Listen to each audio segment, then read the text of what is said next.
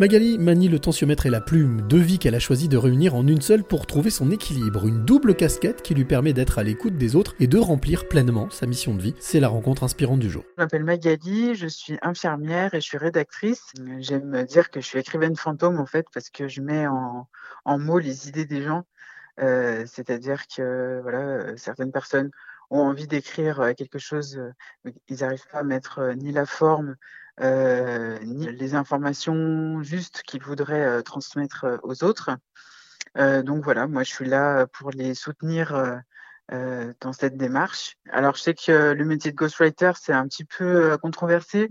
Souvent les gens ils ont une image un peu négative en disant oui on écrit à la place de quelqu'un d'autre, donc quelque part c'est du mensonge. Euh, moi, je le vois pas du tout comme ça. Je pense que chacun a son domaine de compétences. Par exemple, moi, je suis nulle en décoration. Si je dois faire décorer une maison, bah, je vais demander euh, l'aide d'une personne qui est compétente pour ça. Et donc, je pense que pour l'écriture, c'est euh, un peu la même chose. Alors, tu disais infirmière et ghostwriter, enfin écrivaine fantôme. Qu'est-ce qui t'a donné envie de, passer de la piqûre au stylo?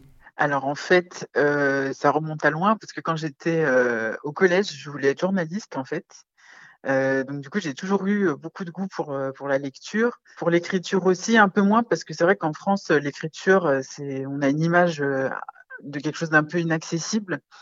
donc donc voilà, donc je voulais être journaliste et les choses ont fait que finalement l'orientation ne l'a pas permis. Euh, du coup, j'avais cette envie aussi d'être infirmière. Donc, j'ai euh, continué sur, sur cette voie-là. Donc voilà, je suis allée à l'école d'infirmière et euh, je suis infirmière maintenant depuis 16 ans. Quel parallèle tu feras entre ces deux occupations ou ces deux passions ou ces deux métiers? Je pense que c'est deux métiers où on soutient en fait les personnes à atteindre un objectif. Alors pour la santé, on va se dire qu'il n'y a pas forcément d'objectif à atteindre, si ce n'est celui de guérir, mais finalement, c'est le plus gros objectif, c'est-à-dire d'être, euh, de comprendre euh, son corps tout simplement, euh, les dangers qu'il y aurait pour lui éventuellement et comment pouvoir détourner finalement les, mmh, les choses négatives qui arrivent en santé. et ben l'écriture, enfin dans mon métier de rédactrice, c'est un peu la même chose. Je vais soutenir les gens pour atteindre un objectif qui est de transmettre quelque chose, parler de leurs compétences d'une manière euh, qu'ils n'auraient pas forcément, vous pas forcément su faire tout seul. Euh, voilà, donc c'est vraiment euh, pour les deux métiers ce souci d'accompagner en fait, de prendre par la main quelqu'un pour l'amener jusqu'où il doit aller. Est-ce que par ton métier d'infirmière, quand tu soulages par une médicamentation ou par une écoute, tu as la sensation de faire la même chose par les mots quand tu le fais par l'écriture, de soulager celles et ceux qui viennent te voir?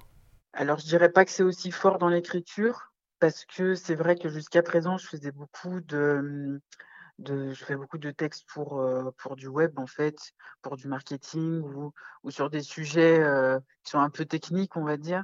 Ça arrive plus quand j'accompagne un entrepreneur parce qu'effectivement, il porte son projet, donc oui. Mais le fait de soulager, c'est vraiment lié à. Je le ressens vraiment plus dans, dans ce métier d'infirmière, en fait.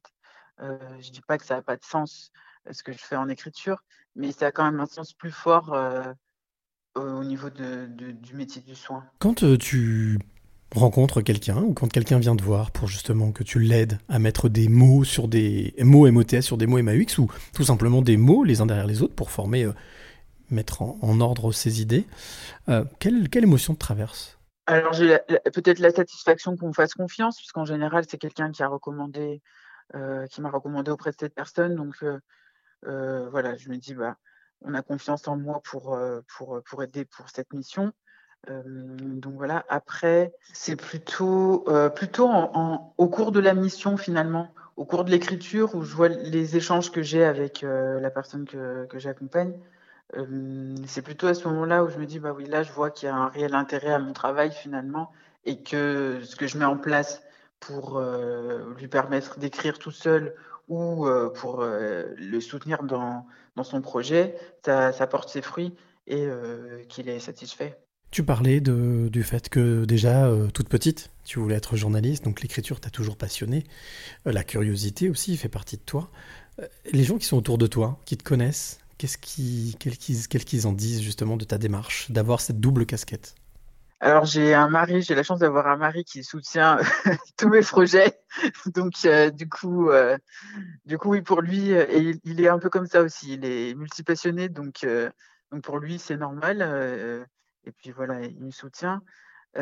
pour les gens, c'est un peu bizarre le fait d'avoir deux métiers comme ça bien distincts. souvent ça, ça interroge un peu. Et c'est vrai que par exemple dans le milieu infirmier, je vais pas avoir tendance à trop en parler. Alors, à mes copines infirmières, oui, les gens qui sont proches de moi, oui, mais je vais pas, je vais avoir tendance à pas trop parler de, de ma seconde casquette. Pas que je sois pas fière ou que ça me gêne, mais voilà, je sais pas, il y a, il y a un peu ce sentiment là comme ça ou de pas vouloir trop mélanger les deux, les deux parties. ce qui m'arrive aussi quand, quand, par exemple, sur les réseaux sociaux, alors c'est ouvertement dit que je suis infirmière, mais quand quelqu'un va m'approcher et qui ne me connaît pas forcément, je ne vais pas avoir tendance à dire tout de suite que je suis infirmière. Ouais. J'essaie de, de, faire, je n'aurais pas forcément expliqué pourquoi, mais de séparer un peu ces deux mondes. après, l'entourage, non, oui, c'est vrai que je m'intéresse à beaucoup de choses. En général, c'est comme un flash, c'est-à-dire, je me dis, ah bah, tiens, ça c'est intéressant, et puis je vais me plonger dans ça. Donc, au début, c'était la rédaction. Finalement, c'était l'écriture de, de contenu long. Donc, je me suis beaucoup documentée. J'ai testé des choses. du coup, voilà, je, fais ça en, en, comme en bloc, si tu veux. J'arrive à, à, me dire, là, je vais me concentrer sur ça parce que ça, ça a l'air trop bien. C'est hyper intéressant. Il faut que je, sois compétente, pas que j'excelle, mais que j'arrive à un, un, niveau de compétence qui me satisfasse dans ce domaine-là. Et après, je vais passer à autre chose. Et je fais ça aussi pour mon métier d'infirmière, c'est-à-dire que j'ai fait des formations complémentaires à la formation initiale en éducation du patient, en formation. Du coup, voilà, c'est ça. C'est, je me mets un objectif, je me dis, bah ça, il faut que je connaisse. Et donc, j'y vais.